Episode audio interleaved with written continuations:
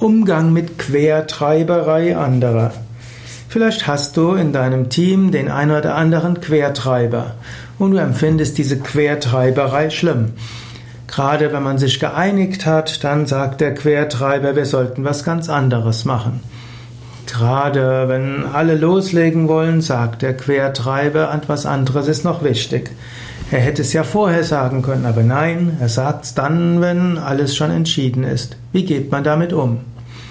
Es gibt drei Möglichkeiten neben anderen. Die erste ist, höre dem Quertreiber mal zu. Vielleicht hat er das Gefühl gehabt, dass seine Anliegen nicht ernst genommen sind.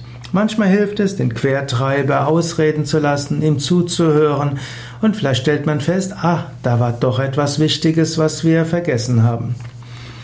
Das zweite ist, dem Quertreiber klares Feedback zu geben und zu sagen, wir haben, haben eine offene Aussprache vorher gehabt, wir haben einen offenen Entscheidungsprozess gehabt, wir haben uns jetzt entschieden und ich möchte dich bzw. sie darum bitten, oder vielleicht sogar mehr als bitten, auffordern, das zu respektieren. Wir haben uns entschieden und wir brauchen auch dich, wir brauchen auch sie dort mitzuhelfen. Bitte halten Sie sich an die Absprachen. Manchmal muss man so klar sein. Und als drittes, manchmal muss man ignorieren. Nicht immer hast du die, die Autorität, jemand anderem etwas zu sagen. Einfach ignorieren.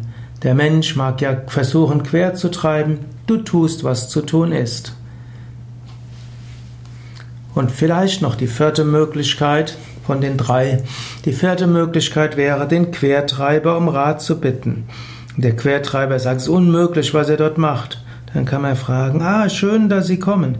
Könnten Sie uns helfen? Ich hab, wir haben dir das und das Problem. Sie haben doch die Expertise. Können Sie uns helfen?